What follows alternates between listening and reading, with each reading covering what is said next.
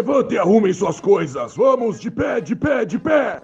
Saudações cavalarianas para você que está com a gente mais um episódio do podcast do Clube dos Generais, o podcast feito para quem não pode ter um blindado em casa. Meu nome é Glênio Madruga, hoje trazendo uma proposta nova para os podcasts do Clube dos Generais, a Biblioteca do CG. A ideia é abrir mais um caminho para discussão, apresentando aqui os livros mais relevantes para quem gosta de ler, assim como nós do Clube dos Generais. O livro escolhido para o primeiro episódio da Biblioteca do CG é Quando os Livros Foram à Guerra. Vamos lá? A autora se chama Molly Guptill Manning, nascida no ano de 1980, com formação acadêmica em História Americana e em Direito. Atualmente ela é procuradora de Justiça em Nova York.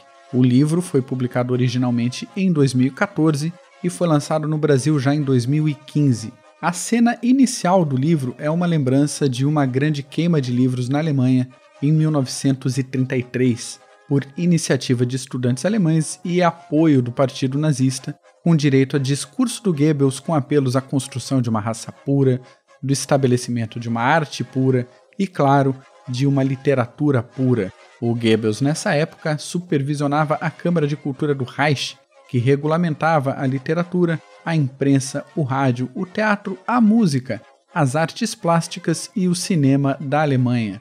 Interessante é que o ato foi transmitido ao vivo pelo rádio e foi filmado, tendo sido exibido depois por toda a Alemanha. O apelo para que o povo destruísse qualquer literatura nociva para os novos valores alemães acabou estimulando outras 93 queimas públicas de livros, todas elas com cobertura da imprensa local. Para ter um parâmetro desse volume, só em Breslau mais de duas toneladas de livros foram incendiadas em um único dia. Diversos protestos foram feitos, evidentemente, o mundo inteiro observava essas mudanças na cultura, na política, nos acontecimentos na Europa, e um exemplo disso é o autor H.G. Wells, de A Máquina do Tempo e A Guerra dos Mundos, que criou a Biblioteca dos Livros Queimados, isso em Paris já no ano de 1934. Nessa biblioteca deveriam ser abrigados volumes de todos os livros que eram proibidos pelos nazistas e foram aceitas doações de qualquer pessoa que acreditasse que os seus livros estavam correndo algum tipo de risco. Nos Estados Unidos, o New York Times nomeou a atitude como holocausto literário. Se os jovens alemães queimavam livros nessa época, as autoridades aliadas entenderam que deveriam fazer o contrário, deveriam valorizar os livros na cultura dos jovens e principalmente junto a esses jovens que estavam indo para a guerra. Seguindo o livro, a gente acompanha um pouco da realidade do militar médio, do combatente pé no chão, que enfrentava muito tempo de ócio, de tédio, longos períodos de inatividade, longos períodos de deslocamento, de espera em trincheiras, de situações diversas e precisava manter o moral elevado para quando chegasse o momento dos enfrentamentos.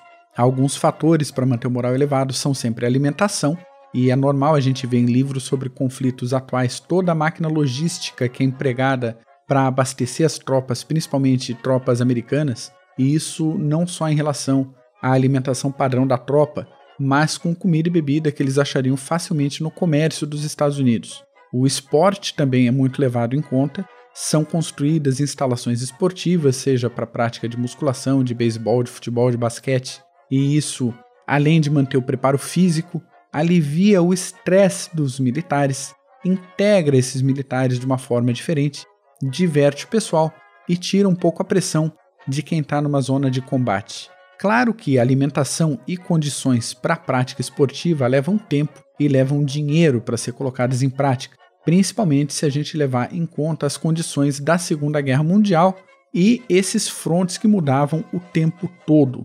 Para o comando, os livros acabaram surgindo como opções mais baratas e mais práticas para dar esse conforto mental aos militares. Em território americano havia o serviço de bibliotecas do exército, e com a movimentação de militares para a guerra, os livros também foram enviados para as principais unidades militares no exterior.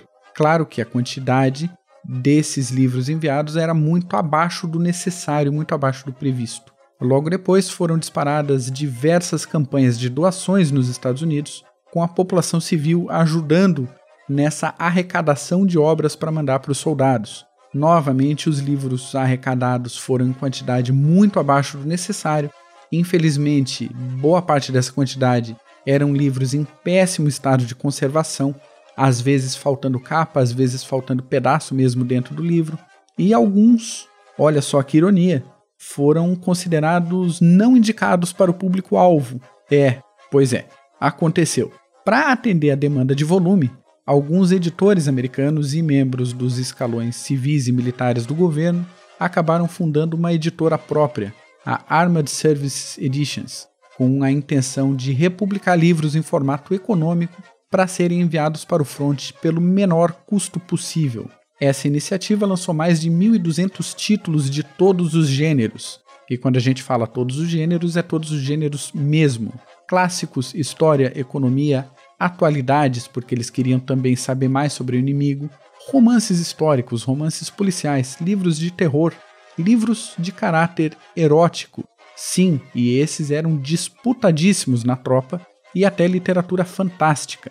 Acabou acontecendo uma popularização do formato livro de bolso.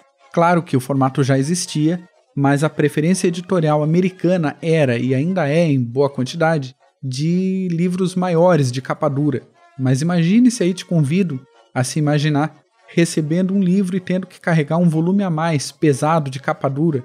Tua mochila já tem tudo que é tipo de equipamento e ainda tem que caber mais esse livro pesado. As edições menores de capa mole e papel fininho resolveram esse problema. Essas edições cabiam nos bolsos dos uniformes e, às vezes, dependendo das condições de consumo, acabavam desmanchando. É verdade, é fato, mas a intenção não era livro de colecionador, não era durar muito era ser lido, era ser consumido.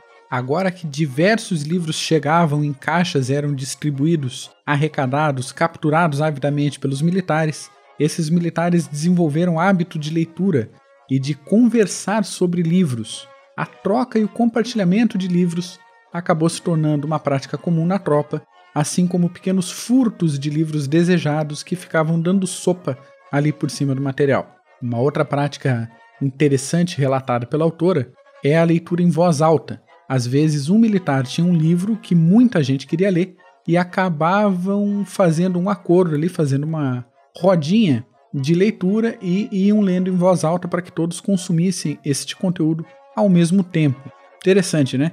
A gente falou de livros cobiçados e alguns eram tão cobiçados que a Armored Services Editions tinha que dar um jeito de fazer novas reimpressões por pressão da demanda dos militares. Vamos dimensionar isso? No fim da guerra, mais de 100 milhões de livros tinham sido enviados por fronte. Vê o sucesso dessa campanha. Essa atitude de, de publicação de livros para o front acabou influenciando também o mercado editorial dos Estados Unidos. Alguns títulos ganharam muito sucesso a partir justamente das publicações militares. Um desses casos foi o Grande Gatsby, de F. Scott Fitzgerald, que não teve muita atenção no mercado editorial antes da guerra, mas que explodiu na mídia e explodiu como sucesso literário após a Segunda Guerra Mundial. Outro livro que deu trabalho foi Uma Árvore Cresce no Brooklyn, da autora Betty Smith. O livro é um relato semi-biográfico que acompanha a vida de uma jovem e da sua família na periferia de Nova York, no início do século XX. Estranho pensar que um livro assim fazia sucesso entre esses guerreiros que foram para a Europa livrar o mundo do nazismo, mas o apelo era emocional. Muitos desses militares tiveram também uma infância e uma juventude com poucos recursos, e a narrativa da Betty Smith trazia lembranças de casa para esses soldados. A Betty Smith virou uma celebridade entre os militares, recebia cerca de quatro cartas por dia e respondia tantas quanto ela conseguia, às vezes até mandando fotos autografadas que os soldados carregavam dentro do capacete. Sucesso editorial, gente a gente vê aqui na Segunda Guerra Mundial. O livro traz muito mais coisa, muito mais detalhes sobre essas campanhas de arrecadação, sobre o trabalho da Armored Services Editions. É possível encontrar ainda na Amazon americana alguns exemplares que sobreviveram às décadas. Não é barato, mas ainda acha e recomendo para quem coleciona, recomendo ir atrás. Sobre o livro, minhas considerações finais. É um livro escrito por uma historiadora, mas o texto em si é voltado para o público geral. É quase um tom de reportagem, de tão tranquilinho que é de ler. A leitura é bem fluida, bem gostosa. Ainda assim, ele pode ser usado para pesquisa como referência em trabalhos acadêmicos. Mas Mac ele pode ser lido por quem não tem tanta intimidade com a Segunda Guerra Mundial, mas que gosta de ler sobre livros? Claro que pode. Mas Mac eu posso ler essa obra para saber mais sobre os livros é, badalados pelas tropas americanas durante a Segunda Guerra Mundial e fazer de repente um projeto de leitura próprio? Claro que sim, meu caro. Recomendo muito. Inclusive, eu tenho minha própria listinha de livros que foram sucesso entre os militares. Pretendo colocar ela em prática já no segundo semestre agora de 2019.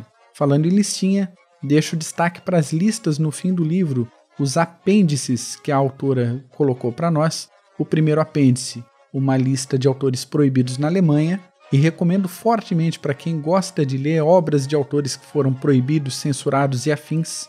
E o outro apêndice é uma lista dos títulos impressos e distribuídos para os militares. Essas listinhas separadas por série, mês e ano é um material sensacional para quem gosta de história editorial, para quem gosta de estudar sobre logística militar, ver o que, que era publicado, como era, o que, que foi enviado, a frequência com que determinados livros saíam em uma série e saíam depois em outra e outra por demanda dos militares. É, é muito legal de estudar essas tabelas aí. Na descrição desse episódio, a gente vai colocar uma pequena lista de livros entre esses mais badalados, procurados e desejados pelos soldados americanos durante a guerra. Como de costume, os links são todos da Amazon, porque o Clube de Generais é membro associado da Amazon.com.br. E caso você compre algum livro usando nossos links, você não vai gastar nenhum real a mais e ainda vai ajudar na manutenção das atividades do Clube dos Generais. Por hoje é isso. Se você gostou desse episódio, compartilhe com alguém que você acha que também vai gostar. Se você não gostou, compartilhe com a sua sogra, nada é perdido. Se você gostou da proposta da biblioteca do CG, mande uma mensagem para nós no Facebook, no Twitter, no Instagram ou pelo e-mail contato@clubedosgenerais.org. Acompanhe nossos podcasts no seu aplicativo de podcasts preferido ou também no YouTube e no Spotify. Até semana que vem. Forte abraço. Até mais.